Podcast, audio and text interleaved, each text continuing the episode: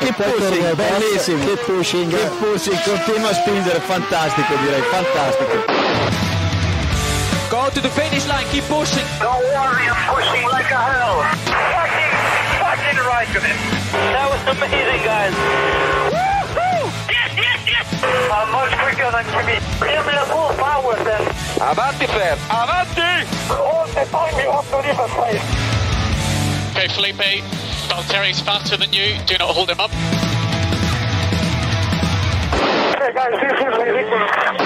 Hola a todos y bienvenidos al episodio 292 de Keep Pushing F1.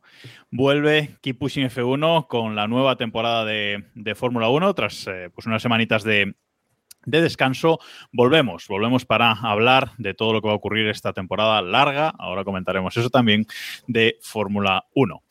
Pero los eh, proyectos pues muchas veces cambian, evolucionan y en nuestro caso pues nos ha pasado muchas veces. Eh, hasta ahora éramos seis miembros de, este, este equipo, aunque nuestro fundador Samu pues ya hace mucho que no se pasa por aquí. Éramos cinco en activo y, bueno, lamentablemente esta temporada vamos a pasar a ser solamente cuatro en activo. Nuestro compañero y amigo Iván Guillán, pues bueno, se, baja un poquito del proyecto esta temporada, aunque por aquí lo esperamos de vuelta o cuando se quiera pasar. Y como tres es un número que nos gusta poco, pues bueno, hemos tenido que aumentar el equipo con una persona que hemos tenido de becario, aunque él no lo sabía, bueno, a lo mejor sí que lo sabía, hemos tenido de becario unas cuantas, unas cuantas veces por aquí, por, por Keep Pushing, y se une oficialmente al equipo de Keep Pushing. Pasamos a ser siete en total ahora. Y tenemos por aquí ya a Roberto Montijo. Buenas noches, Robe. Hola, ¿qué tal? Encantado, encantado de estar aquí. No sé si es la política de- del podcast eh, corregir al director en directo, pero has dicho toda la intro mal, ¿eh? O sea, todo, todo, todo mal. Has- has dicho- matemáticas en el colegio. Sí, sí, sí, espectacular. O sea, has dicho que, eran, que éramos cuatro y somos cinco, porque entro yo por Iván y No está lo David. sé, no lo Y sé. dijo que 3 era un número que no nos gustaba y primero es Claro. un número que nos gusta y por otro lado el 3 no sé cómo, cómo se lo ha sacado, pero bueno. Para mí somos siete, ¿eh? que yo creo que Iván en la semana no, que viene volverá por aquí. La política es exactamente esa, o sea, que vienes bien aprendido. O sea, que. Bueno, yo quería hacer algo simbólico eh, como, como mi debut, como ya como piloto oficial de este podcast, entonces lo voy a hacer ahora mismo. Ahí está, ahí lo tenéis. Me acabo de suscribir en el chat, Copolano se ha suscrito. Esto es bien, así me gusta. El- aportando. Esto, esto, quiere, esto quiere decir que, es la, que no- hasta ahora no estaba suscrito, cabrón. O sea, No, no, sí no, sí. Claro, Entonces- está- claro, estaba suscrito como Roberto Montijo con mi otro perfil, pero ahora me he suscrito con el de Coppola Nos para, paga doble, ¿eh? Ojo. claro, para ejemplificar un poco la unión de, de mis dos podcasts. ¿no? no Y ya tiene que nada es- que ver, no tiene nada que ver su, su fichaje con el hecho de esta doble suscripción. No. Bueno, lo Y- dicho, que sí ya, que ya era- que estamos, también recordar los del podcast, que bueno, eh, las suscripciones en Twitch, estamos en directo también en Twitch, que nos podéis ver todos los martes a las 9, y recordaros que estamos a solo 2.500 suscriptores de que esto sea viable económicamente, así que ya sabéis, podéis entrar ahí. poco a poco. Poco a poco. Bueno, eh, tenemos por aquí también, por supuesto, porque somos, he dicho tres, porque es que mm, David Sánchez de Castro, que va a estar con nosotros hoy, se nos ha caído, porque no sé qué de unas obras en casa y no sé qué de O no. que la luz. Eh, entonces, bueno, eh, por eso se me ha ido un poco la olla con, con los nombres, pero sí, efectivamente, esta temporada vamos a ser cinco en activo y siete en total, por supuesto. Y está por aquí Diego Otero. Buenas noches, Diego. Buenas noches, ¿qué tal? Aquí dispuestos a hablar de la presentación del equipo más importante de la parrilla. Y al menos cosas. uno de los más divertidos. Y también tenemos por aquí a Héctor Gómez, que también lo habéis escuchado por ahí. Buenas noches, Héctor. Buenas, ¿cómo estamos? Estamos grabando esto hoy, 31 de diciembre de 2023, a las 9 de la noche en directo en Twitch, como decía Héctor antes, en twitch.tv barra Keep Pushing F1, ahí nos podéis ver en, en directo siempre. Y ya empiezo diciéndolo, uníos a nuestro grupo de Telegram t.me barra Keep Pushing F1, que ahí va... Luego vamos a hablar del grupo de Telegram también, pero bueno, ahí va, va a haber a- actividad de la, de la buena de nuevo a partir de, a partir de hoy. Eh, como decía, va a estar eh, David también por aquí con nosotros. Yo soy Jacobo Vidal y vamos a intentar hacer un primer programa de la, de la temporada eh, arrancando con presentaciones, arrancando con las presentaciones de los monoplazas que ya han empezado, han empezado hoy, como decía, como decía Diego.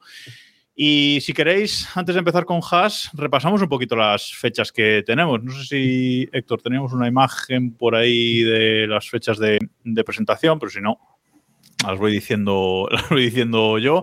Hoy Sí, se, ha presentado, se ha presentado el equipo, el equipo Haas. Hoy 31 Presentado. bueno, en la decoración eh, del, del equipo Haas. El día 3, es decir, este viernes, se presentará el, el Red Bull. Seguramente, bueno, en Nueva York creo que se van a presentar, ¿no? Han, han dicho, han, han hecho unos teasers por ahí. Eh, y luego ya, pues para la semana que viene, lunes y martes, lunes Williams, martes eh, Alfa Romeo. Y luego ya 11, eh, el día 11, Toro Rosso, el día 13 eh, arranca la misión. El día 13 también McLaren presenta su, su coche. Ferrari el 14 de febrero, día de eh, San Valentín.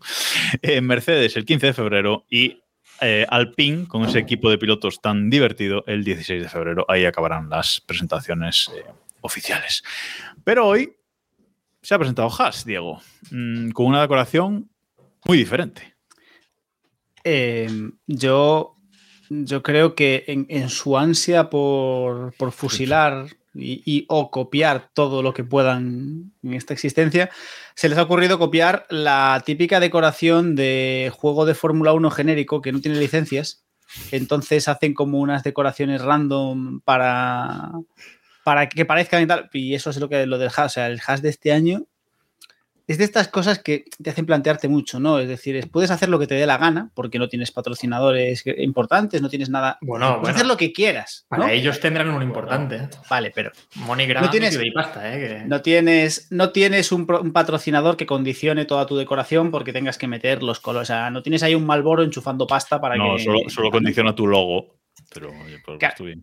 Eh, entonces, ¿y haces eso? No, no, no puedes hacer Logo horrible, por cierto. Con el añadido ese ahí de MoneyGram un poco. meh. Yo tengo la esperanza, yo tengo la esperanza de que esto vaya creciendo, ¿sabes? Entonces que dentro de un par de carreras sea, no sé, Adidas MoneyGram Has F1 Team y aparezca el rollo logo de Adidas en otra esquina, al siguiente pues Twitter Adidas MoneyGram y sabes, y que vaya, que sea un A ver, poco para- como, como para el aeropuerto no- de Madrid, ¿sabes? para Que que no nombre. que, que- que haya desconectado de la Fórmula 1 hasta hoy, que es lo normal. Hoy es 31 de enero de 2023, no de diciembre, como dije antes, va a empezar. Y Detalles. eh, hoy, ¿sabéis ese motor que quiere arrancar pero no acaba de arrancar del todo? Pues eso soy yo Es, hoy. es entendible. Eres un Aston Martin, hijo. Sí, O sea, ese soy yo hoy. Bueno, para el que no lo sepa, Haas tiene esta temporada nuevo patrocinador principal, que es MoneyGram. Y le ha metido en el logo, pues eso, mm, ahí el loguito, como si fuera un grano, ¿no? De, de, de MoneyGram, el logo de Haas. Bueno. Haas pasa de decoración blanca a decoración negra. Robe. Eh, blanco por arriba, pero mm, en principio la mayoría del coche es negro con detalles en, en rojo. Sí, yo debo decir que a mí el coche me gusta, ¿eh? Eh, me gusta más de lado que de frente. Es verdad que de frente queda muy soso, pero así de lado, esta foto que estamos viendo ahora eh, está muy chula. Sobre todo me gusta porque es, es como es como cutre, ¿no? Y Sí, eso gusta- es, claro, por eso nos gusta. decoración genérica, o sea, a ver, Sí, sí. Pero me gusta que haya ese tipo de coches en la parrilla, que sean así como Cutres. feos, como cutrongos. Sí, sí, sí, me gusta. Y además me gustan los colores, eso, me recuerdan al Minardi de Fernando Alonso. Eh, no sé si os da un poco de aire. Sí, De lado, eh, preparado. de. Justo, sí, justo. Y es lo que iba también a comentar, que tiene A ver. cierto parecido con aquel monoplaza. Eh, Cutre, mucho- claro. Yo echo mucho en falta eh, tener algún equipo con una decoración fea. Pero, es decir, Claro. no de esto que dices Hortera. que va feo, decoración feo, hortera. de esto, de esto que sea que te duela la vista, ¿sabes? Sí. Eso, no sé, Sí, estaría sí, pero en eh, falta. Hortera es como que se diferencia, pero esta de Haas es la típica que va a pasar desapercibida y nunca nadie más se va a volver a acordar de ella. ¿no? Y eso, eso a mí me gusta, creo que le da un poco de carisma a la parrilla. Es, es una decoración muy, muy, eso, muy HRT, ¿no? Un- Una cosita así. Muy, muy de equipo cogido por Coles, ¿no? Por rescatado Sí, por. bueno, sí. Nos lo dice Dieguete84 en el chat, nos dice que es livery de juego sin licencias. Un truño de lado y de frente. Que estoy bastante de acuerdo, ¿eh? Con... Sí, Dieguete. dos colores genéricos con unos detallitos rojos y le pegas el logo del equipo. Fin. Eh, comparado con la, con la decoración del año pasado, mm, a mí personalmente me- gusta más la del año pasado. ¿eh? Después de. O sea, el, rebranding que hicieron después de lo de Rusia. eh, No, con, la, hombre, con la que acabaron el año, a mí me, a mí me gusta. Con lo bonito que era la- este año. Con lo bonito que era el hash ruso, por favor, hombre, es que. Ahora es políticamente incorrecto, pero. No sé. Eso- No, que- Lo que me ocurre también es que me recuerda un poco a Williams, ¿no? Que parece que van dando vaivenes, eh, no tienen muy claro aún cuál va a ser su diseño definido de temporada a temporada eh, y unos colores que puedo relacionar al menos con ellos, ¿no? Al final lo que hemos visto es que lo pintan de blanco, de gris, negro y ponen un poco de rojo. No sé, a mí no me gusta, me gusta más cuando vemos el Red Bull, por ejemplo, ¿no? Que sabemos cuáles van a ser su, su decoración, no van a variarla y más o menos, no sé, como que lo, Lo que no tienen es identidad. Lo que no tienen es Exacto, identidad. sí, eso claro. sí. No Porque a Red Bull lo hemos criticado aquí bastante a menudo, pero- por, precisamente porque también su decoración es la misma año tras año tras año, sin Bueno, ningún pero- tipo de variación. Pero yo estoy un poco con Jacobo. Eh, a mí me gusta que los equipos cambien la decoración, que sea decoraciones realmente diferentes, que le den, pero que, te- que mantengan una identidad. Es decir, al final, que tengas un que tengas un equipo que cada año cambia de. Aparte, cambia de decoración, entre todo decoraciones un poco sin alma, ¿no? Es decir, bueno, tenemos ahí, tenemos ahí la maravillosa decoración de Rich Energy, pero fuera de eso. Ha tenido. que por, por ciertas cuestiones, pues fue, fue muy bonita, pero fuera de eso. Es un equipo que no tenía, que no termina de tener una identidad que, a la que te agarres. Parecía que el año pasado, con ese blanco y rojo, por lo menos, pues más mejor o peor, pero tenían ahí algo. Y este año le han vuelto a dar otra vuelta que yo no termino de entender el por qué. A ver, que lo hemos recuperado. No sé si con luz, sin luz, con, con datos, con internet. Buenas noches, David Sánchez de Castro. Sin comentarios. Eh, buenas noches. Está sin luz en casa, ¿eh? Para que, para que no esté viendo Sí, en sí, no, directo. estoy- Está sin luz en casa. o sea, es, es literal que estoy sin luz en casa. Claro. Ha sido empezar el ir ahora programa. mismo a los datos del móvil, que lo que dure. Perfecto. No se nota casi, David, no te preocupes. Batería del móvil, 70%. Así que tiras Enciende- cuando... Intentaremos acabarle la batería y los datos hoy, ¿vale? Enciende una velita, David. Enciende una velita, David, para iluminar. Parece un, re- parece Por un favor. reportaje especial de cuarto milenio. ¿eh? ¿Verdad? Que Nos dice, nos dice José Cava en el chat, y no estoy nada de acuerdo, que le recuerda a una decoración fea como la del Sauber Petronas, eh, que molaba mucho siendo fea. Hombre, yo creo que fea no era. No era, no era fea. No era fea. No sé, me gustaba esa Bueno, decoración además. bonita no era. Petronas, ver, con Red Bull por ahí. David. Justo, justo estaba todo lo que iba a ganar en la siguiente época, en ese, en ese Sauber. Pero por lo que Petronas, fuera, Red Bull, Pero- por lo que sea. Que, que se prepare Audi. Sí, ¿no? Ya te digo. David, ¿qué tal el hash entonces? Que ya lo hemos comentado, pero faltas tú. La decoración. Eh, Haas me parece anticlimático totalmente. O sea, no esperaba nada de vosotros y es que ni Eso siquiera me habéis decepcionado. O sea, es que es eh, pa- el pantone random de coche de carreras random, que es blanco, rojo y negro, pues eso es lo que han cogido. Graphic design is my passion y, Y a mí, a mí, es una, a mí es una combinación de colores que me suele gustar, ¿eh? Negro, negro, blanco y rojo, pero es que, madre mía. sí, pero si no existiera en todas las categorías sabidas y por haber, Ya, claro. pues Sí.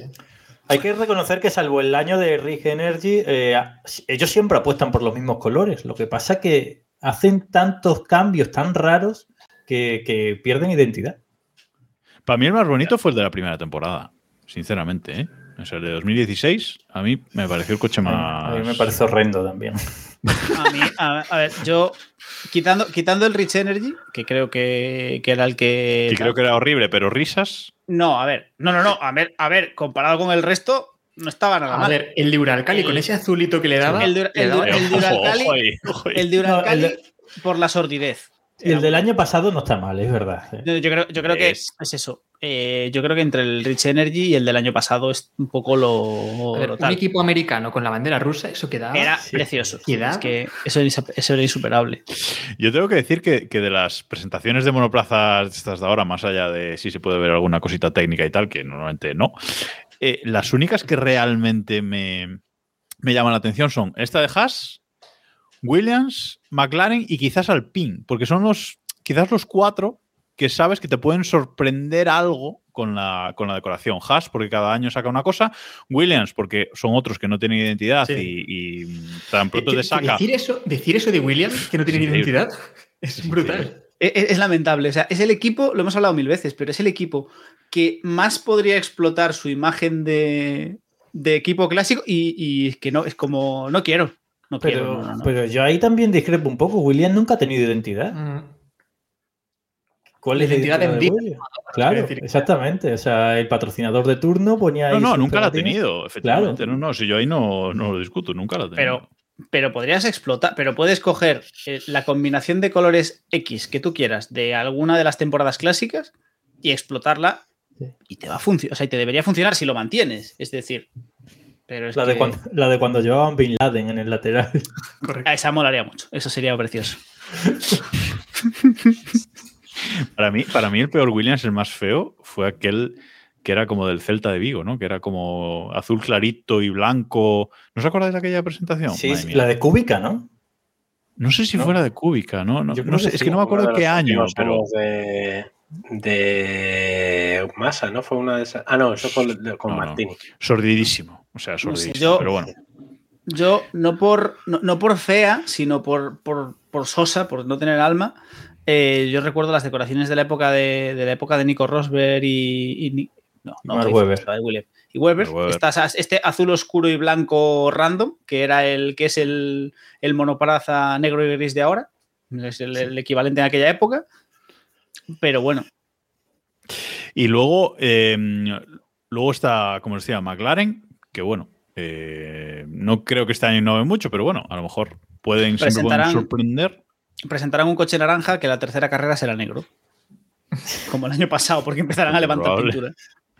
Bueno, como Williams, ¿no? Que el año pasado también, al final.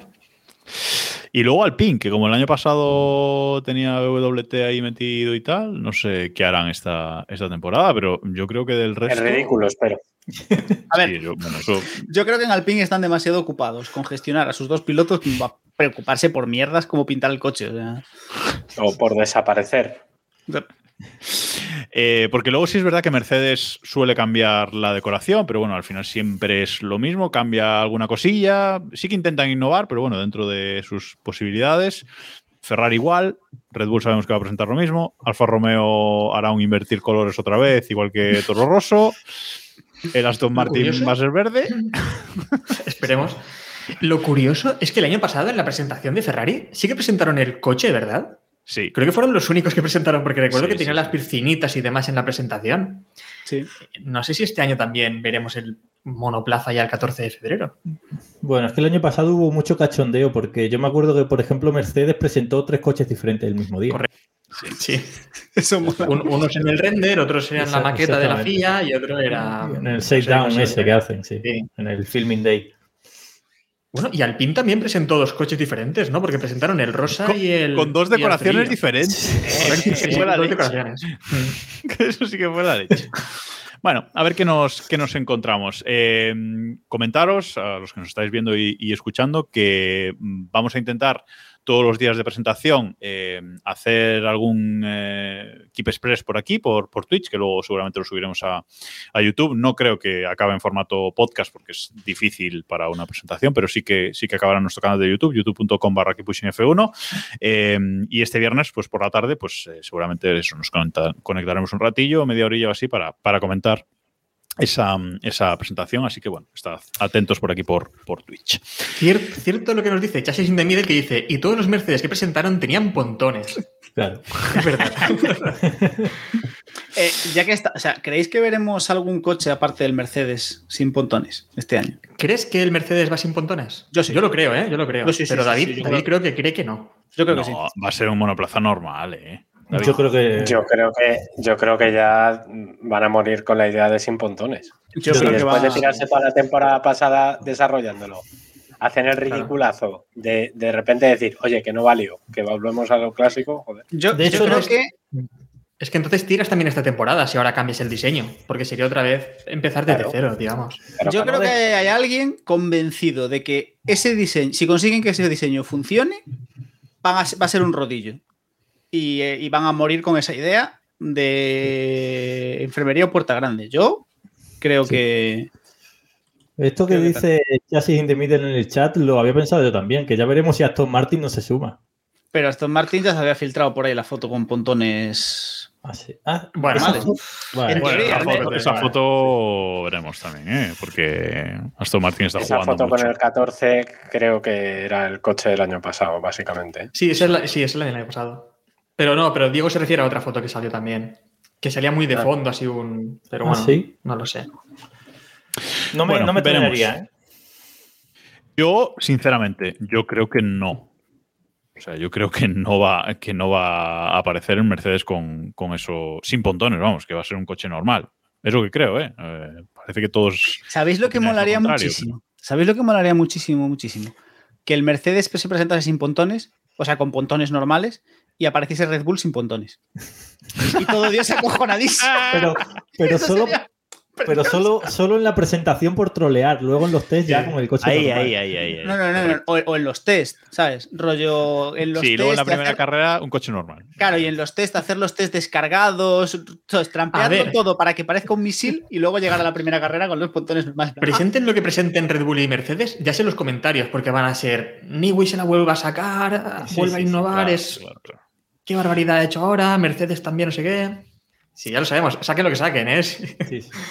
ve Una lo que se cosa, vea. ¿no, ¿Nos llama la atención que mm, este año no haya ninguna presentación en los tests? Recordamos que esta temporada solo va a haber unos tests de pretemporada, tres días, del 23 al 25 de, de febrero, de jueves a sábado, en, en Bahrein. Únicos test de, de pretemporada de este, de este año.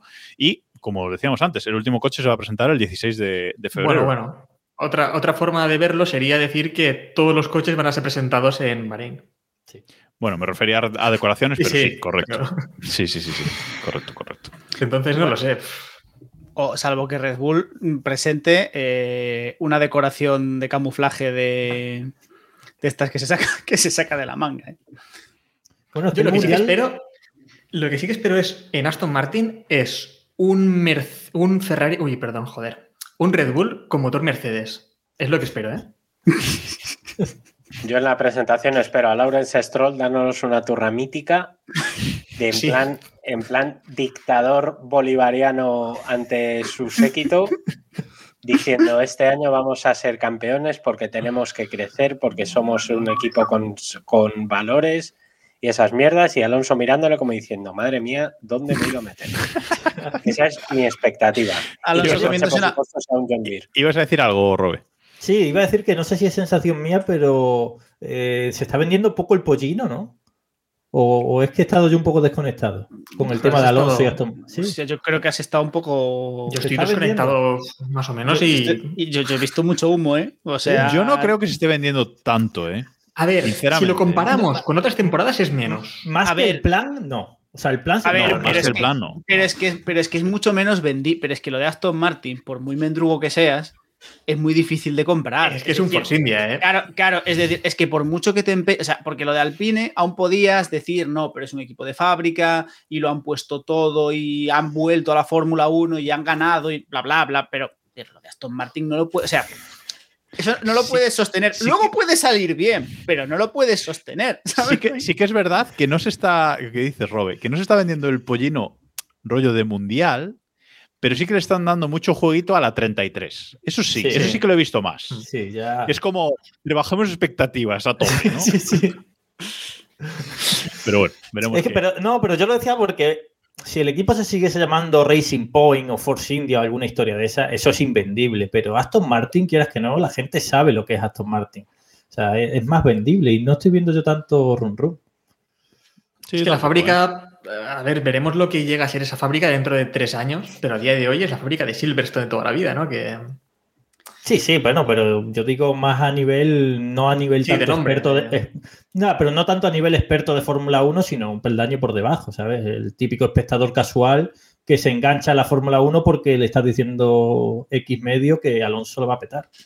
hmm, Sí, bueno, veremos, veremos qué, qué ocurre. Decíamos, por cierto, que los tests eh, son del 23 al 25 de, de febrero y creo que hoy o ayer, eh, hoy saltaba la noticia de que Dazón va a retransmitir estos tests de, estos test de pretemporada eh, desde las 8 hasta las 5 y media, ¿no? Desde las 8 de la mañana hasta las 5 y media, que es cuando... sí, creo, que, creo que hay un parón a mediodía, ¿no? Por el descanso. A las 12. Ujú. Sí. Bueno, eh, no sé qué os parece esto, Héctor. Es lo, que, lo mínimo, Sí, ¿no? más. Sí, pero vamos, lo mismo que el año pasado al final, ¿no? Eh, creo que eh, se han anunciado comentaristas, ¿no? Al menos he visto que Porti sí que estará en la retransmisión, me parece, y, y no han comentado nadie más, ¿verdad? Es que yo creía que esto ya estaba anunciado porque Portillo, eh, cuando se. O sea, hace como un mes yo vi un tuit de Portillo diciendo que él iba a estar en directo en las retransmisiones de Dazón. Entonces yo creía que eso ya estaba anunciado. Ahora me he enterado que lo han vuelto a anunciar o lo que sé. Bueno, eh, no se han. Dazón no lo ha confirmado. Claro, si lo han confirmado los propios comentaristas por sí mismos en sus cuentas eh, personales, pues eso ya, ya no sé. Que por cierto, hay bastante polémica con Dazón esta temporada. Recordemos que eh, solo hay dos formas de ver la Fórmula 1 de forma oficial en España esta temporada, que es eh, por Dazón. Eh, principalmente es por Dazón. Luego está el tema de que a través de Movistar se puede ver el canal de Dazón. Entonces, bueno, contratando Movistar también se puede ver, pero oficialmente solo en Dazón. Y Dazón ha subido muchísimo los precios esta temporada. Eh, si queréis ver la Fórmula 1 y, bueno, la Fórmula 1 y otros deportes asociados, eh, también MotoGP, no sé si la Euroliga, etcétera, pues la han subido a 20 euros al mes. Diego, mm, es un precio ya para solo ese tipo de deporte es Eh, curioso. Personalmente, mi problema con Dazón sigue siendo el mismo. Es decir, yo, yo que debo ser la única persona de España que paga la, la suscripción de Netflix para verla yo solo, sin compartirla con nadie, eh, siempre he defendido que un precio de una suscripción razonable con un productor que merece ese precio merece ser pagado. 20 euros por, por lo que por, por ver, en este caso, pues por ejemplo, sobre todo si no, si no ves más contenido, ¿no? Pues en mi caso, yo al final lo que veo es Fórmula 1 y MotoGP. Todo lo demás que hay en Dazón me, me tira un huevo. Entonces, me Hablando parece. me a- Bueno. hablando hablando con, con- con conceptos Ya- técnicos, pero estamos, recomiendo la serie de Lucky eh, sobre la vida y obra de Bernie Eccleston, que también está en Dazón, que está bastante bien, ¿eh? Pero más allá de eso, mi problema con Dazón sigue siendo el mismo, que es que hacen un producto, también volviendo a términos eh, técnicos y elevados, de mierda. Entonces, y que entonces, claro, que me metas un producto de mierda, con los iluminados como retra- retransmitiendo, con el amigo de Alonso narrando la carrera, y me, aun por encima tengas los santos mm, cosos de plancharme publicidad después de estarme cobrando 20 pavos al mes, pues personalmente me parece un poco insultante. Sinceramente, ojo, que habrá quien le encante el producto, o habrá quien consuma todos los deportes que ofrecen, y ojo, si consumes todo lo que hay en el catálogo de Dazón, pues oye, 20 euros, desde todo eso de siempre, depende del rendimiento que le saques. Yo, para ver tres carreras al mes de Fórmula 1, seis, si contamos MotoGP en el mes que esté más petado todo, pues oye, me parece pasta, ¿eh? Sobre todo porque en, lo- en los 20 euros no entra todo Dazón. En los 20 euros entran MotoGP, Fórmula 1, Euroliga, Premier League y yo creo que ya. Sí, bueno, la morralla, o sea, sí.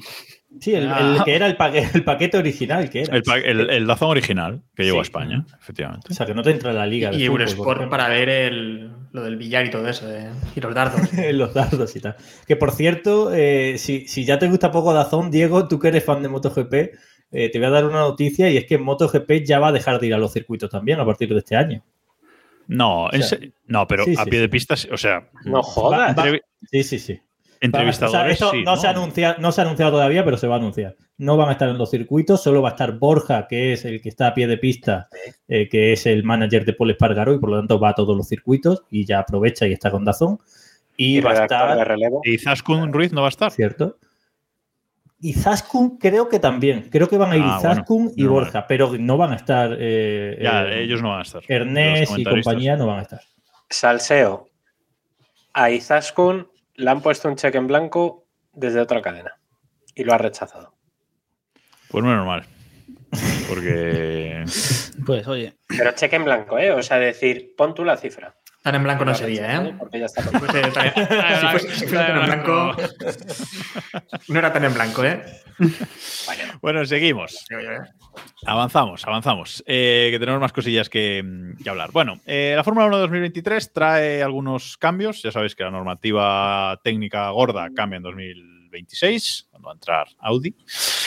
Pero eh, este año ya va a haber algunos cambios técnicos. No sé si queréis destacar alguno en concreto, si no, os voy, dic- voy diciendo yo cosillas. Por un lado, eh, se va a mantener pues, la instalación de ese sensor para controlar el twerking, el porpoising, y además eh, los coches tienen que tener una altura mínima de 15 milímetros para... eh, no, bueno, se levanta. Bueno, se levanta. que se levanta 15 milímetros de respecto al anterior. Exacto, ahí está. Mira, eso iba. Sí que hoy las matemáticas ya sabéis que no, no, estoy, no estoy fuerte hoy en matemáticas. Se levanta 15 milímetros. Bueno, eh, no sé, a mí el tema todo este, ya lo comenté en el pasado, del porpoising, levantar el coche, etcétera, me parece un poco absurda. No sé qué opinas tú, Robe, en el sentido de que metemos monoplazas con normativa nueva, con efecto suelo, pero ahora os hacemos levantarlos un mínimo. Vale. Sí, eh, eh, son esas cosas eh, oscuras de la FIA, ¿no? Que no se entienden muy bien porque no se explican muy bien. Quiero decir, en teoría era para luchar contra el rebote este o como se llame.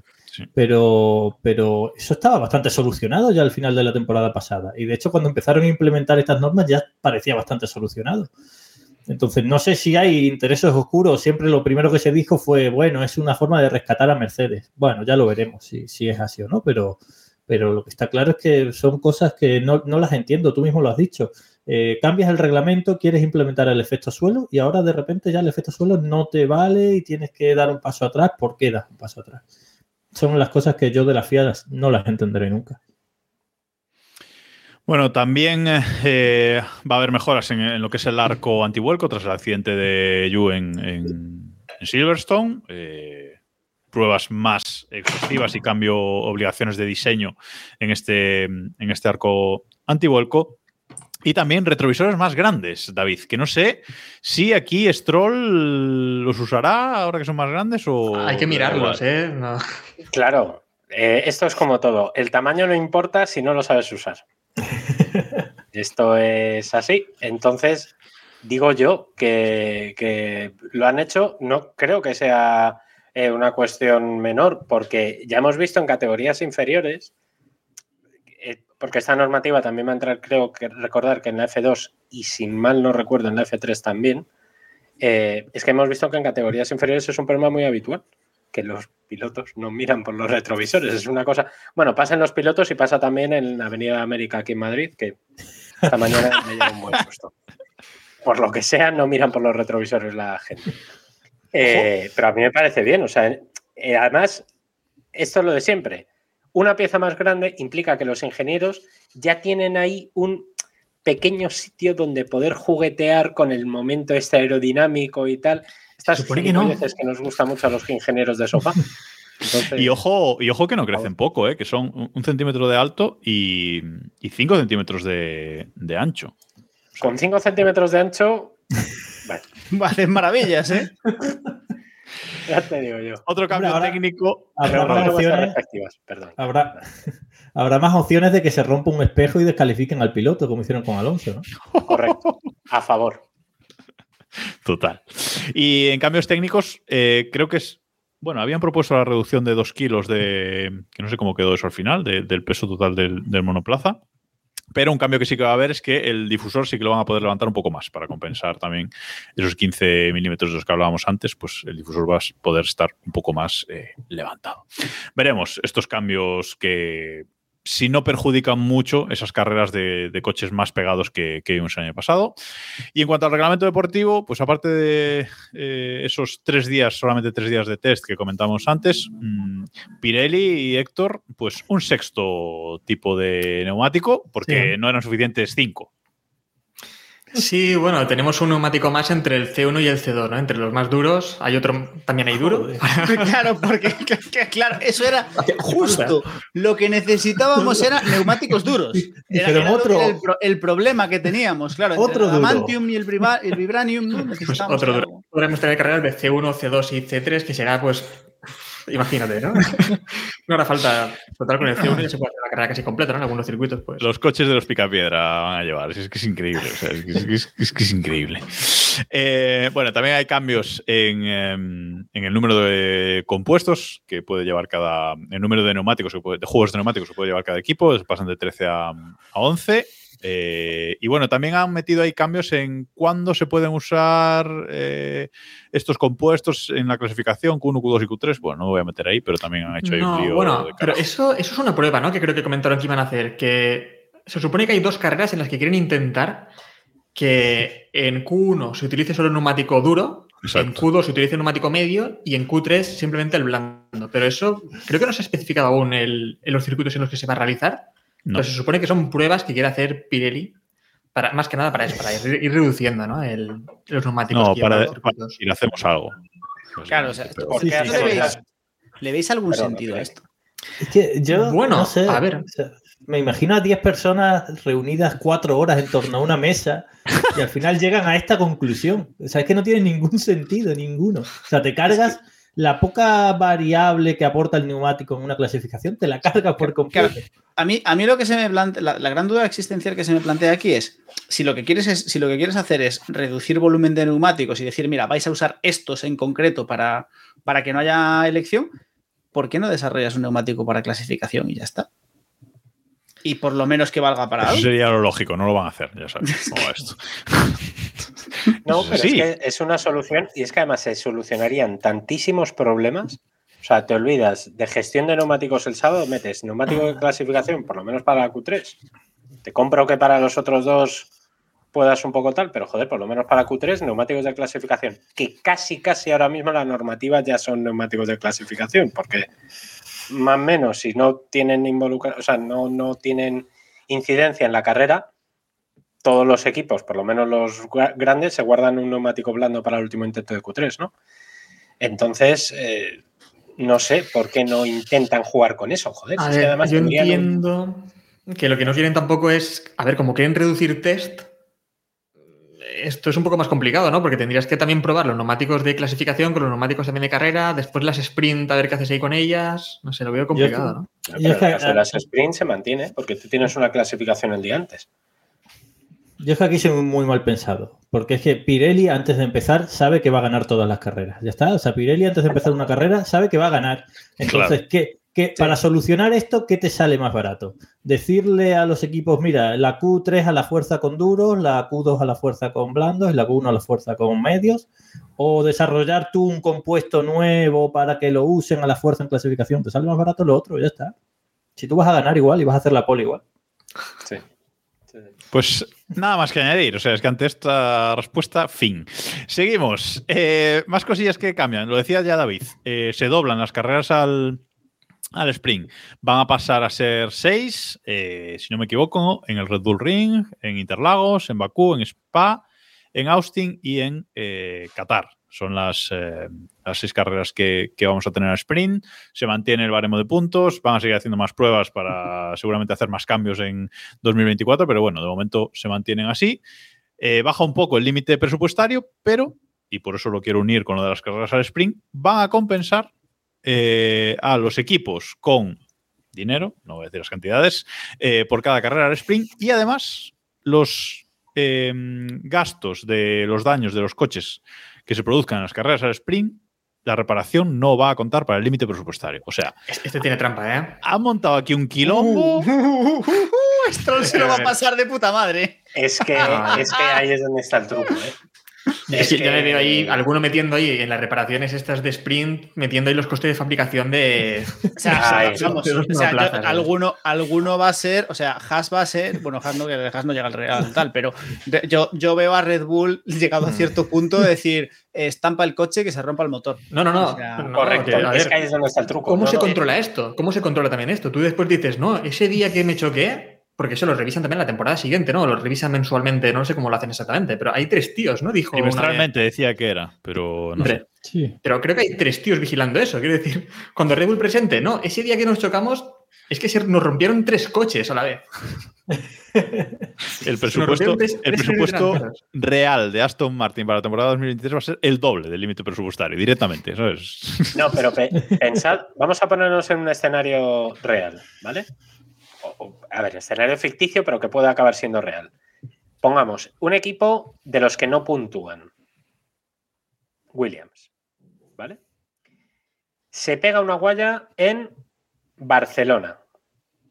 Estamos y el atentísimos. coche ¿eh? queda lo suficientemente mm, sano como para salir ese coche, ese- esa unidad, para salir en la sprint de eh, la siguiente sería eh, Austria, ¿no? Sería el Red Bull Ring. Yo soy el señor Williams, o, bueno, el señor que está ahora de jefe, que ahora mismo no me acuerdo, eh, y yo cojo y ese coche que está destrozado, yo lo saco en la sprint, aunque sea al tacataca. De, uy, se me ha roto, pagan estos. David, pagas tú". Tienes que pasar las verificaciones técnicas ¿eh? para participar. Eso tengamos a- eso en cuenta. Además, a ver, a ver si lo he entendido yo mal, pero no es que pague otro, es que no computa, ¿no? Pero paga No otro. computa, claro. no computa, no computa. Claro, vale, vale, para, vale, mí, para mí aquí la clave, para mí Pero aquí me la da igual, clave o sea, tú al final es- ese dinero que dejas de gastar en las, en las averías, eh, porque, eh, o en reparaciones, lo puedes gastar en otras cosas. Entonces al final te dejan el margen que puedes tener. Joder, el año pasado creo que fue Mick Schumacher, ¿no? El que gastó más de toda la parrilla en reparaciones. Sí. Pues, con el dinero que se gastaron en, chapa y pintura del coche de Mick, el Haas era un coche para podio. No, pero David, ahí te estás equivocando. No se está, no se está. O sea, el dinero Haas se lo va a gastar igual, a Haas le da igual. Aquí la clave es Red Bull o Ferrari, que son los que llegan al tope. Y esto no entra en el tope, lo tienen que pagar, pero el problema de Red Bull no es pagarlo, el problema de Red Bull es que le Es dicen que que, no no, le puede gastar pagarlo. más, es, es que no le dejan pagarlo. Entonces, yo soy Red Bull y lo que hago es, motor que ha pasado de kilometraje, déjalo ahí, que ya me lo saco en la sprint, Bueno, el motor no entraría, ¿eh? Son solo Ah, reparaciones no de ¿eh? roturas de. Exacto. Reparaciones aerodinámicas. solo Pero bueno, da igual. Un alero. Bueno, de roturas, pero el motor entiendo que. Que el rotor, el rotor lo rompes, ¿cuánto crees que les cuesta romper Sí. un motor? Pero tienes límites de motores, ¿no? Sí. Claro. Al cabo del año. Que tampoco te vale para nada, porque luego en 10 vueltas has recuperado las posiciones Que has está- perdido, pero bueno. En cualquier caso, que está mal. Que la, el- la pasta en reparaciones tiene que contar. En el F1 Manager, si tú te pasas de pasta eh, por repar- te joden. O sea que es que en esto deberían hacerlo igual. Pues ya está. No, aquí el problema está en el control, ¿no? De, de esto. Que ya hemos visto Claro, como ¿cómo Red Bull, pues. Bueno, Claro. y, y todo lo que no sabemos, ¿no? Porque el coche este conceptual también que está diseñando el, el LMP, ¿no? Que está diseñando Red Bull. Claro. Ahí está. Y, Y bueno, y, Adrian Newey, ¿no? Que Adrian Newey actualmente no es trabajador de Red Bull tampoco. Es una persona que subcontratada. Es autónomo. Falso Falso autónomo. Falso autónomo, correcto. falso autónomo, por ¿Qué digo favor. Hablemos con propiedad. Sí, sí. Pues estas cosillas, ¿no? el Que- 31. Y esto, cosas que nos que escuchamos por ahí, cosas que podemos incluso decir, ahí está pasando algo, pero ¿cuántas habrán que, que ni escuchamos las campanas, ¿no? Bueno, pues veremos, veremos qué, qué ocurre. Y si la FIA de todas formas ha dicho que ha introducido mejoras en este proceso de, de chequeo del límite presupuestario. No han contado qué mejoras, no sabemos cuáles son, no sabemos si son reales o simplemente en vez de dos tíos han pasado, en vez de tres tíos han pasado a ser dos. Madre mía, las matemáticas Han hoy. invertido, han invertido más dinero en el catering de, de los que lo revisan. Esas son las mejores. Ahora, ahora comentamos la FIA que Sí, Bueno, seguimos. mucho.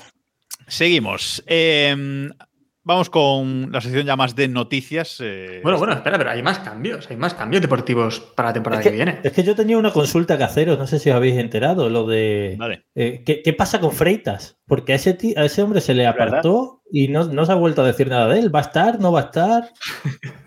Freitas que no nos la lía en el centenario de Le Mans. Es lo único que le pido. Entiendo que. Freitas. Yo A Freitas en, en el WEX se le ha acabado el chollo, ¿eh? Porque ahora va a haber competencia de verdad. Bueno, quiero decir por la categoría reina, en las otras ya la vida siempre. Pero eso tal, tal, tal. Pero Sí, eso es verdad. No, en principio Freitas no va a estar. No han dicho estará Quidditch solo. No sé. No han dicho nada más. No, que de Eso- cambios también iba, iba a decir que al final todos los pilotos tendrán la cámara on-board esta en el casco. Eso Cierto. también es un cambio de esta temporada.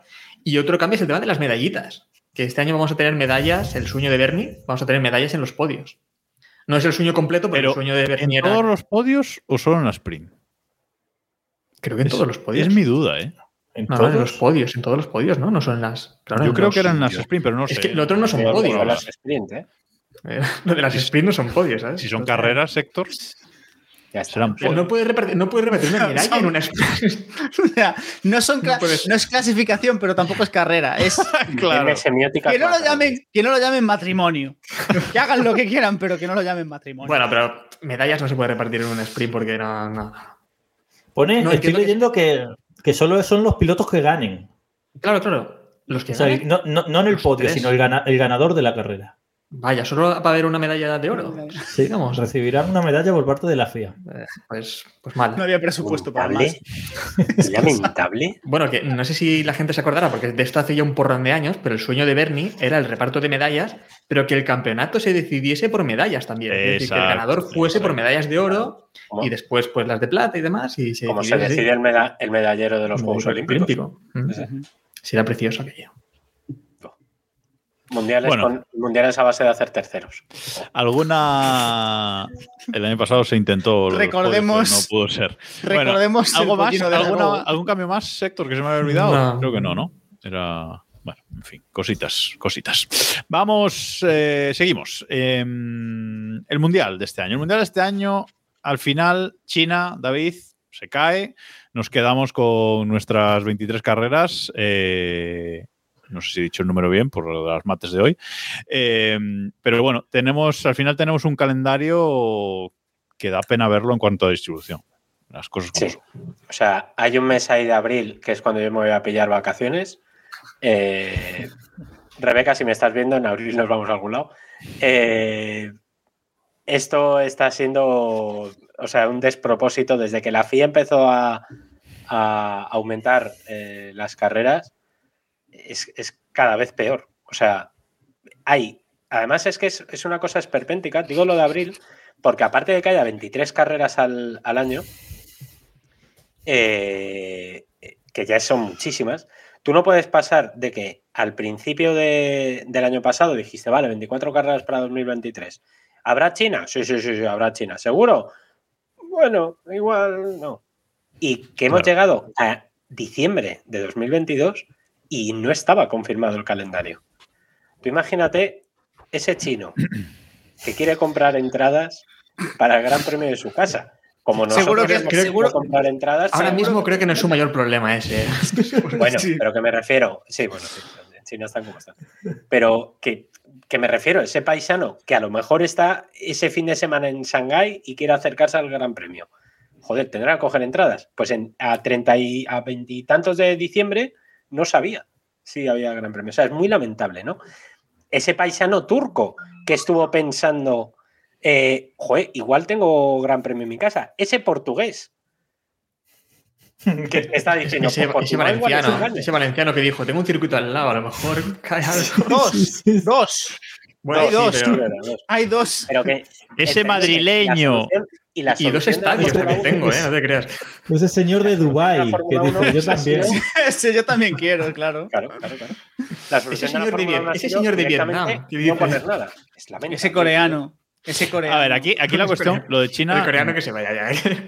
Lo de, lo de Ese China ya tal, pero es que la distribución del calendario, eh, el Mundial empieza el, eh, el fin de semana del 3, 4 y 5 de, de marzo, ¿vale? Y está apuntando en el, en el calendario. En, en Bahrein eh, tenemos Gran Premio de Bahrein, Gran Premio de Arabia Saudí y Gran Premio de Australia, que es donde, Diego, realmente comienza el, el Mundial. Todos lo, todos lo sabemos. Tenemos esas tres carreras más o menos bien distribuidas. Luego, como decía David, hay un mes de abril vacío, por lo que Es, sea. es que es literal, ¿eh? El primer, el primer fin de semana de abril y luego el último. Y ya.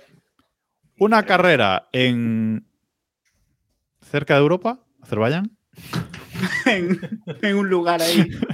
Nos vamos a Estados Unidos y ya, eh, sí, ya volvemos a Europa. Estamos un ratito en Europa y, y bueno, ya todo más o menos eh, normal hasta acabar el Mundial en, en Abu Dhabi. Pero otra cosa interesante es que la primera mitad del Mundial más o menos es holgada, pero la segunda mitad del Mundial es un sin Dios. Es decir, junio, tres carreras en junio. Julio, en julio mm, cancelad todo lo que tengáis porque todos los fines de semana de julio hay carrera.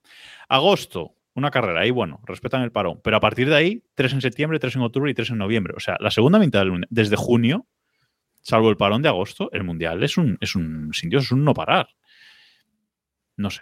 Y, sin contar ya lo de los vuelos de ida y vuelta a Estados Unidos, Sí. a Asia, o sea, Robe, lo del medio ambiente y tal, pues ya, ya es ya sí eso. Lo del medio ambiente para quien le cuele. Porque el calendario no hay por dónde cogerlo, de verdad. Es que- o sea, no es hay, que- no hay por dónde es cogerlo.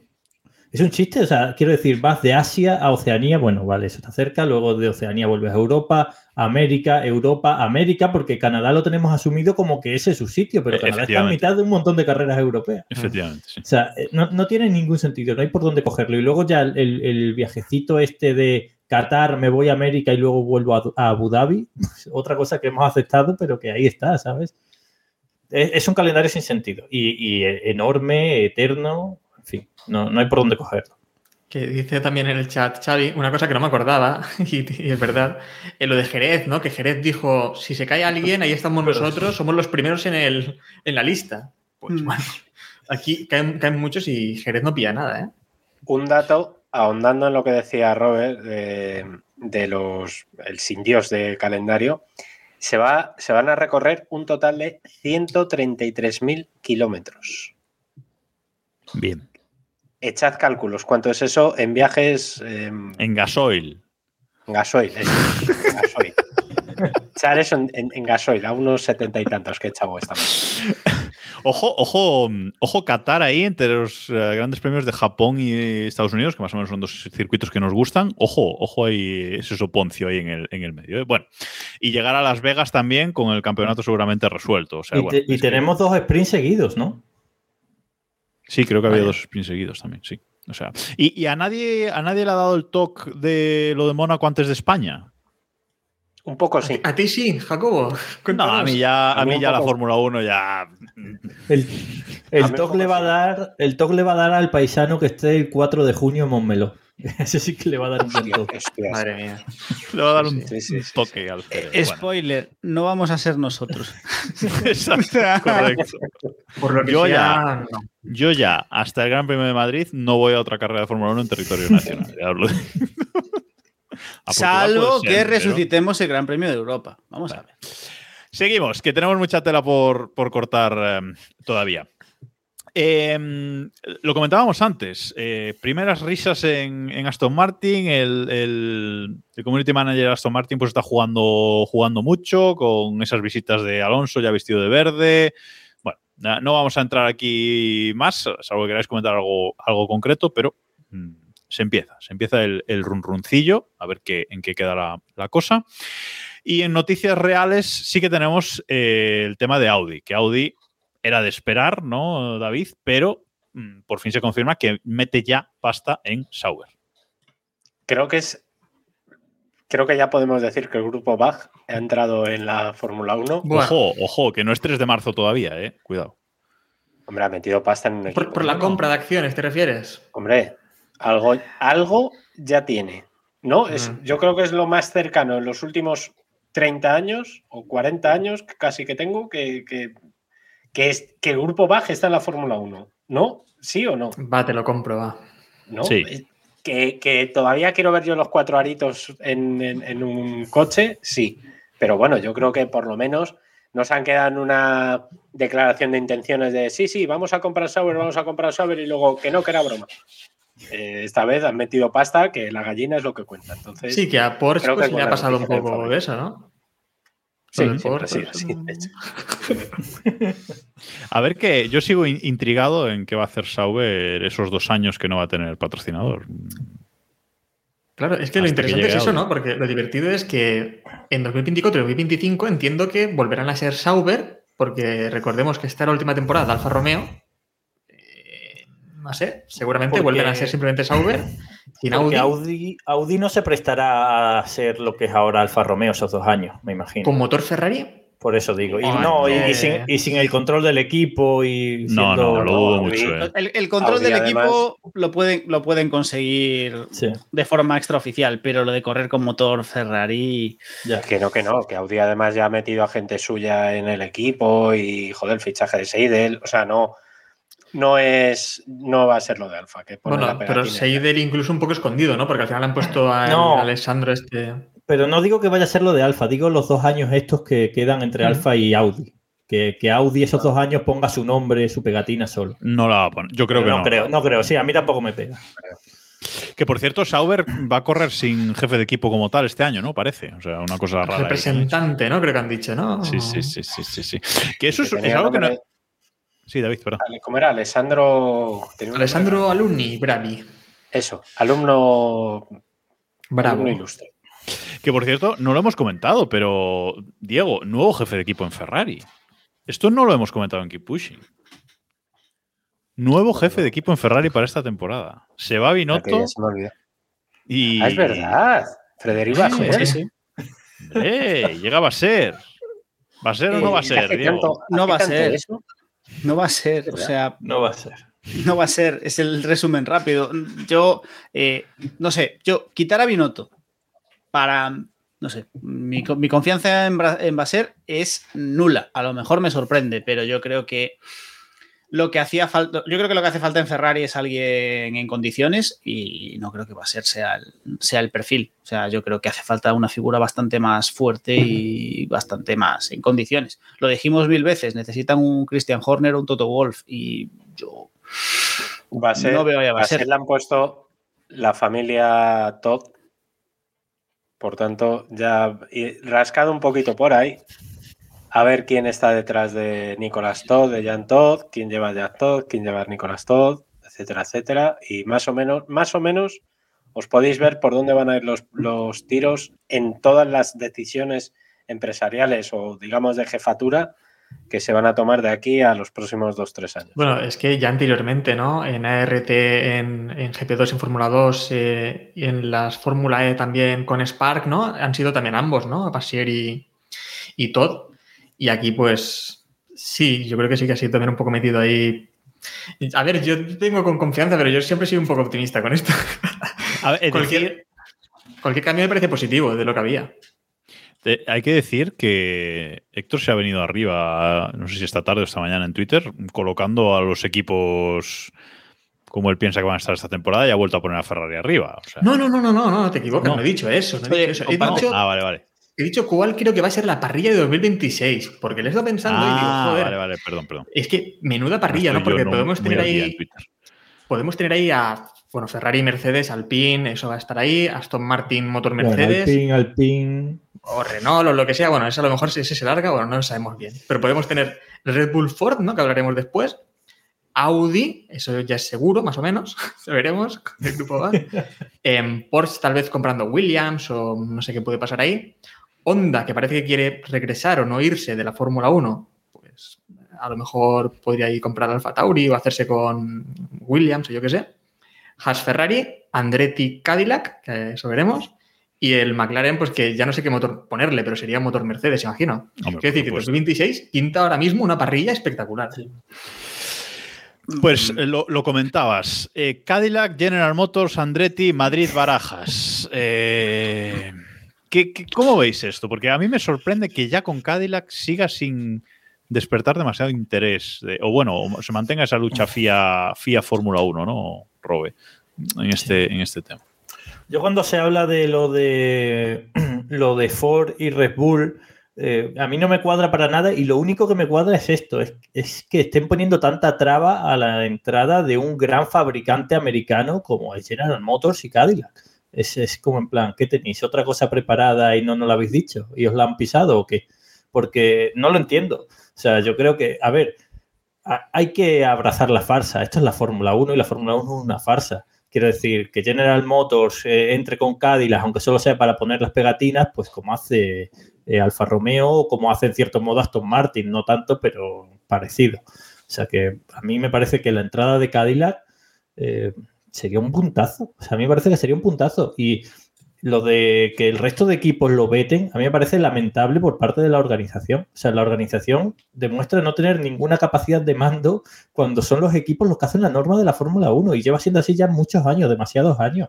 No puede ser que los equipos hagan las normas de la Fórmula 1. Los equipos compiten y ya está.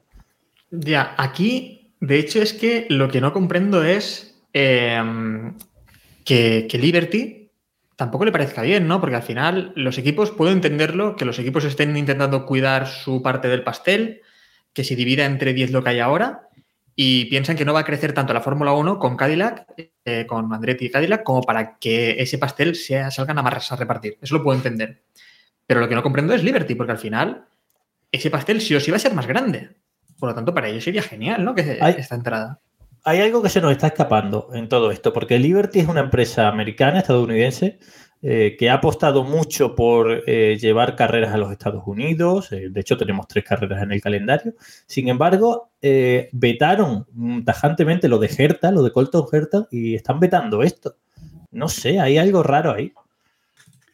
A mí, yo, yo, yo es que creo que, que es eso, que algo, hay algo aquí que no, que no sabemos. Primero, porque hemos visto, o sea, porque por mucho que tal, sí, tenemos una parrilla de con, con los equipos que tenemos, pero tenemos ahí a Haas que sigue en la parrilla, pero eh, nadie damos un duro año tras año porque el año siguiente sigue ahí.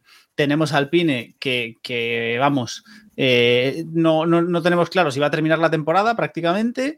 Tenemos a Williams que lleva eh, en coma ahí esperando a que alguien los desconecte 10 años. Eh, es decir, no es que tengamos una situación bollante de la parrilla que digas, es que tenemos 10 equipos con pasta, este, que, con patrocinios fijos, que dices, bueno, se puede complicar un poco la vida en un equipo, pero, pero aparte sobra gente que va a venir aquí detrás y se lo va a comprar. No estamos en esa situación, estamos en una situación en la que hay claramente dos, tres equipos en cierta situación de riesgo. Ya no hablemos de Toro Rosso, que Toro Rosso sigue ahí porque yo creo que ahora mismo en Red Bull no se acuerdan de que tienen eso ahí, pero un día se van a aburrir y se van a dar cuenta que eso ya no les vale para nada y cerrarán. Cerrarán también Toro Rosso. Entonces, Bueno, Toro Rosso, Alfa Tauri eh, ha estado, yo creo que está todavía en venta a, a día de hoy. Claro. Sí, sí, Entonces, sí. sí, sí. En Entonces- cualquier momento lo venden a cualquier, mm, eh, Sí. no sé, Porsche o, o quien Honda. quiera. Honda, sí. A mí lo de Sí, Honda, Honda ahí sí me, sí me está cuadrando Honda- mucho. eso sí que encaja mucho. Pero en cualquier caso, Sí, sí, encaja, encaja muchísimo japoneses trabajando con italianos. O sea, eso nada espero verlo salir pronto. Espero verlo pronto. nada puede salir mal. Pero a lo que iba es, eh, Andretti lleva tiempo mostrando interés, entonces lo normal es que le prestasen atención. Es una persona reconocida dentro del mundo del motor. Le han dicho, no, eh, no, tienes, no tienes respaldo detrás. El tío dice, tengo pasta. No tienes respaldo detrás, vale. Toma, Cadillac, fabricante americano, no sé qué. Boom. Sigue. Hay algo que no encaja, es decir, o tienen algo guardado y no quieren entrar, dejar entrar a Andretti porque tienen pensado meter algo ahí en ese hueco, que a priori no tiene mucho sentido porque esa apuesta sería Porsche, pero Porsche, es decir, no creo que el grupo Bach vaya a meter, vaya a crear otro equipo. Una cosa es que te entres, entres con Red Bull y, y una muy distinta es que te saques de la manga dos equipos separados en Fórmula 1, eso es ridículo. Entonces, hay algo que no encaja en todo esto. Yo no, no tengo muy claro lo que es, pero desde A ver, luego. los equipos, me parece que lo que han propuesto también es aumentar el, el canon este, el, el precio de entrada, digamos, en la Fórmula 1, que actualmente son 200 millones, quieren aumentarlo a 500 millones. Ya, pero Andretti dijo que ellos pagan lo que sea. Hombre, 500 millones no sé. Bueno, ¿eh? 500 no sé, Pero- pero, Dijeron que tenían 200 para ponerlos ya, para ponerlos ahí encima de la mesa. Pero eso es una estafa. Quiero decir, tú Sí, tienes puestas claro es unas una normas. Tú tienes puestas unas Bueno, pero normas. eso y ya lo cuando- inventó Bernie, o sea, esto es Sí, bueno, pero Bernie, o sea, tú tienes puestas unas, pero no justo, no, no es, no, no sé, o sea, tú tienes puestas unas normas y cuando Ujú. alguien se va a coger a esas normas, tú las cambias. O sea, imagínate, por ejemplo, Pero- por llevarlo, por llevarlo Pero- al caso pero- del fútbol, ¿sabes por qué? cuando de repente el. PSG quiere fichar a Neymar y dice, ah, 222 millones, pues los pago. Y dice el Barça, no, no, ahora la cláusula es otra. No, no es otra, es esa. Ya No, está pero porque, firmada, te porque aguantas. esos, esos 200 millones vienen del acuerdo de la Concordia. Y cuando ese acuerdo de la Concordia se firma, la Fórmula 1 no era lo que es ahora, creo. ¿Sabes a lo que me refiero también? Que se supone que el pastel ahora ha aumentado, por lo tanto ellos dicen, "Mm, estoy perdiendo dinero si Pero alguien entra". volvemos- Hace unos años a lo mejor 200 millones para repartirse entre ellos estaba bien. al final Volvemos la a lo que decía Robert, que es que al final el problema es que dejamos que los equipos hayan tomado el control absoluto y de una manera oligárquica lamentable de la Fórmula 1. O sea, ahora mismo No, la de la 1 Concordia. no decide nada. ¿Eh? El pacto de la Concordia, quiero decir. El Pacto de la Concordia es una milonga aristocrática y absolutamente demencial porque intentan ejercer un cuerpo colegiado que no, es, que no es, porque al final lo que hacen es una dictadura sobre la competición. O sea, no puedes coger y dejar en manos de los propios beneficiados tomar las normas, porque entonces pasa lo que dice Robert, que llegan y dicen 200 kilos por entrar en un nuevo equipo. Ah, no, es que ahora son 500. ¿Estamos todos de acuerdo? Sí, estamos todos de acuerdo. ¿Te acuerdas cuando te dije que eran 200? Pues son 500. No, tío. Es que, Es que es está, es que está ahora mismo eh, la Fórmula 1 tiene lo malo de un deporte federado y lo malo de un deporte eh, con una competición privada. Es decir, la Fórmula Correcto. 1 en muchas cosas actúa como la ACB y en otras cosas, y para otras cosas tiene ese órgano de gobierno que es, un, eh, es una competición federada, o sea, de la, de la Federación de Automovilismo. Porque si dices, hacen lo que están haciendo los equipos, pero es su competición privada, es su Superliga, pues que hagan lo que les salga de allí. Pero cuando hay un órgano de gobierno, que es la FIA, pues la Fórmula 1 no puede hacer lo que le salga de nabo. Pero bueno, lo han permitido. No, y, y el problema es que si, si dijesen, mira, son 10 plazas, la Fórmula 1 son 10 plazas, esto va a ser siempre así, ya está. Por Exacto. ejemplo, la, la NBA son siempre 30 plazas. Si una ciudad nueva quiere entrar en la NBA, tiene que comprar una franquicia. Bueno, pues si una marca quiere entrar en la Fórmula 1, tiene que comprar un equipo. Pero es que eso no está establecido en ningún lado. O sea, Claro. no lo pone en ningún sitio. No, y en la FIA, Ben Sulayem lo que ha dicho es que hay sitio para 12 equipos. Que esos 12 Es que para mí es, la- es el número ideal para mí. Dos- 11, 12 equipos, 10 son pocos. Hombre, sobre todo, si hay, si- sobre todo si hay gente que, que mete los 200 millones, quiero decir. Porque Claro. recordemos, cuando se abrió la mano en la otra ocasión, que entraron HRT, Caterham y demás, se quitaron, se quitó ese, esa- ese pago de entrada porque Y Salió regular. equipos. Salió, Salió regular. regular. A ver, a ver, regular. sale- a ver, vamos a Salió- ver. Fue salió muy bien. divertido. Fue muy Claro. divertido y fue Claro. maravilloso. Es decir, y, o sea, y nos dio incontables historias, incluido un Caterham con un pene en el morro. Es decir, por favor. No, pero lo que, lo que mm, yo quería decir, que, ya- que ya lo estáis eh, hablando y es la última noticia que teníamos para hoy, es eh, esa guerra abierta que hay entre FIA y FON y que incluso el puesto de Mohamed Ben Sulayem, que nunca siempre me trago de decirlo, el presidente de la FIA, eh, parece que está en peligro, ¿no? Que incluso los jefes de equipo no lo quieren, ya no lo quieren ahí y que es posible que lo echen, los propios equipos Sí, de sí. la Fórmula 1. Al presidente de la FIA, que recordemos que la FIA no solo regula la Fórmula 1, regula el resto de deportes del motor. O sea, Recomiendo encarecidamente eh, que escuchéis el. Bueno, que siempre escuchéis GPcast, pero sobre este caso, el editorial que hizo ayer eh, Charlie Barazal al respecto y cómo nuevamente puso el dedo en la llaga. Y es que, evidentemente, quien lo está moviendo estos viene desde el Reino Unido de la Gran Bretaña eh, y lo que quieren es directamente cargarse a Ben Sulayem porque la eh, candidatura que ganó eh, las elecciones de la FIA, recordemos, hace un par de años, fue la contraria a la de Graham Stoker, no confundir, y creo que no tiene nada que ver con Graham Stoker, creo, no lo sé. Eh, ojalá ni que con sí. Golden Graham tampoco. Ni con Esperemos Golden que Graham, sí. Pero esperemos que sí. Eh, y, y entonces están los ingleses intentando mover los hilos para echar a, a Ben Sulayem. O sea, si echáis un ojo en motorsport.uk, pues son los que están moviendo la- el, el barrizal para echarle mierda a Ben Sulayem. Eh, en fin. Está Es que- David Richards ahí con una figura rara que le quieren poner como de medio enlace con la Fórmula 1, entre la FIA y la Fórmula En fin. ¿Y Michael Masi no. qué pinta en todo esto? No, pero digo, eso se, se ha notado mucho, David, en el tema de los periodistas, los defensores de lo que era Sí, sí, sí, de, de Liberty, los defensores de Liberty que también defendían a la FIA. Eso ha cambiado ahora, ¿eh? De ahora repente la no. guerra se nota que está abierta. Sí, sí, y puede ser, y además es una cosa que, como Ben Sulayem, tampoco le ha dado mucho tiempo, porque es verdad que cuando ha entrado, entraba en medio de una pandemia, no es el mejor escenario para intentar implementar cambios en ninguna competición, evidentemente. Eh, Están intentando aprovechar y decir, veis, lleva dos años, no ha hecho nada, echemos a este moro. Eso tampoco es, ¿sabes? es verdad. Porque además los rallies están encabronados también. El Mundial de Resistencia, más o menos, vamos a ver cómo le sale este año el experimento. Y la Fórmula 1 está ahora mismo patas arriba prácticamente desde el punto de vista político.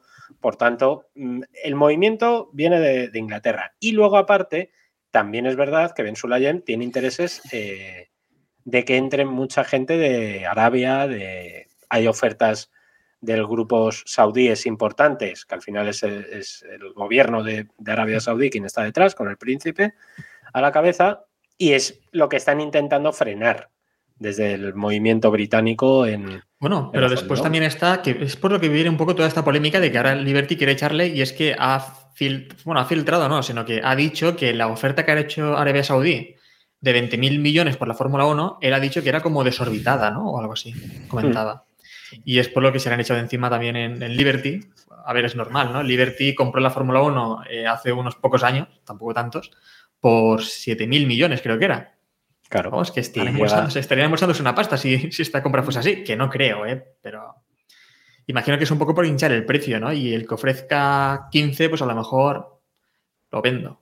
Pero No sé, veremos, veremos qué, qué ocurre aquí. Eh, y por cierto, antes de acabar, que lo hemos pasado muy por encima, eh, el tema de Red Bull con, con Ford, que Robe decía que, que no lo ve.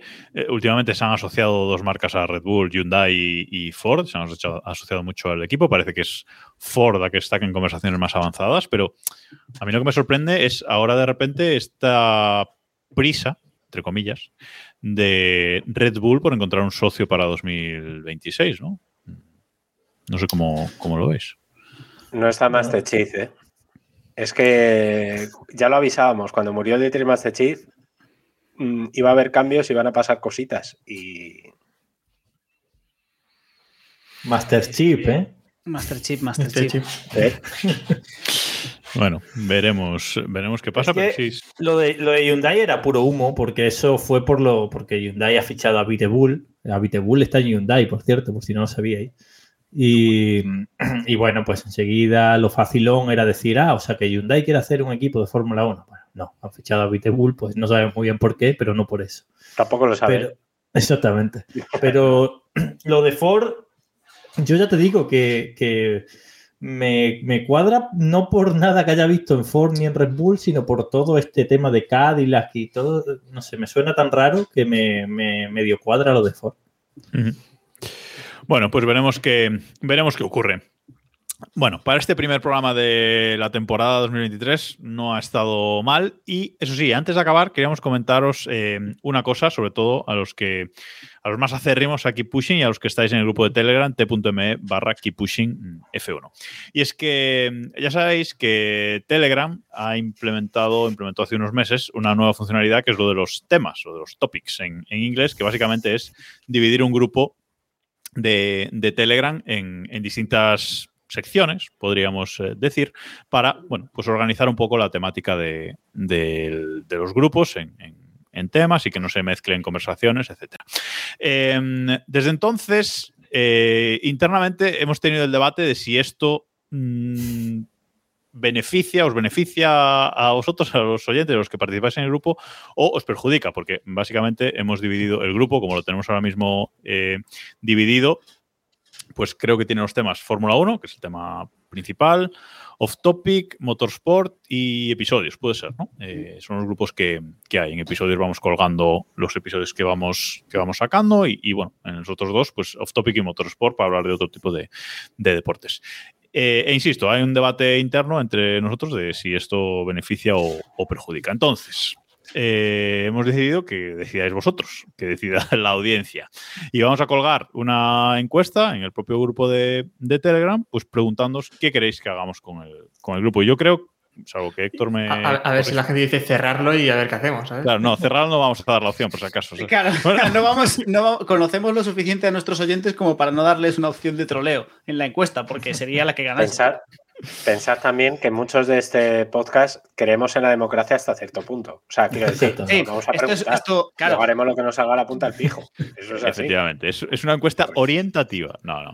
Vamos a, en no principio vamos a hacer caso de lo que, de lo que diga la, la encuesta. Yo creo que la podemos dejar hasta la semana que viene, siete días de, de encuesta. La dejamos ahí fijada en el grupo. Y, a ver, eh, salvo que luego decíamos otra cosa o Héctor me digas otra cosa, yo creo que podemos poner tres opciones, que es eh, dejarlo como está, básicamente, eh, eliminar totalmente el tema de los temas, nunca valga la redundancia, y dejarlo pues como era el grupo al principio, o dejar los temas pero organizarlos de otra manera. Es decir, mm, poner más temas y que sean cíclicos, eh, en plan un tema por Gran Premio, por ejemplo. Mm, Vale, eh, centrar todos esos temas en Fórmula 1 y que haya un tema por Gran Premio o incluso un tema por equipo. Bueno, eso, si votáis esa opción, pues comentadnos cómo os gustaría organizarlo a, a vosotros. Y la cuarta no la pondremos, porque si ponemos Porque a división como cuarta opción ganaría y no, y perdería el sentido. Entonces, que lo sepáis, eh, esta, va a estar esa, esa encuesta a partir de, de que se publique este episodio ahí en el grupo de Telegram y, por favor votad porque necesitamos saber vuestra, vuestra opinión y lo que, lo que salga lo, lo acataremos.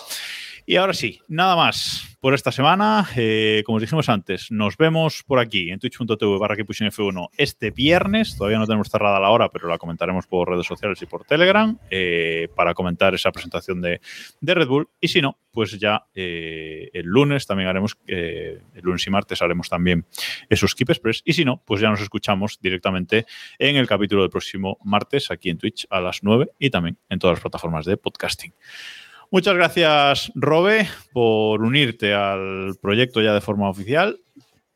Gracias a vosotros por, por hacerme la propuesta y por lo que me pagáis. ¿Cómo? Pero no has pagado el fee. Nosotros también hemos aumentado el, el fee para entrar. Eso lo lleva Héctor. Lo, de, lo lleva Héctor. así que Ahora lo no, hablamos, bueno, ahora- ahora lo hablamos. Ahora me haces un bizum. Y gracias, Diego, Héctor, David, por estar aquí una semana más. Gracias a todos Saludo que nos escucháis y hasta la semana que viene. Adiós.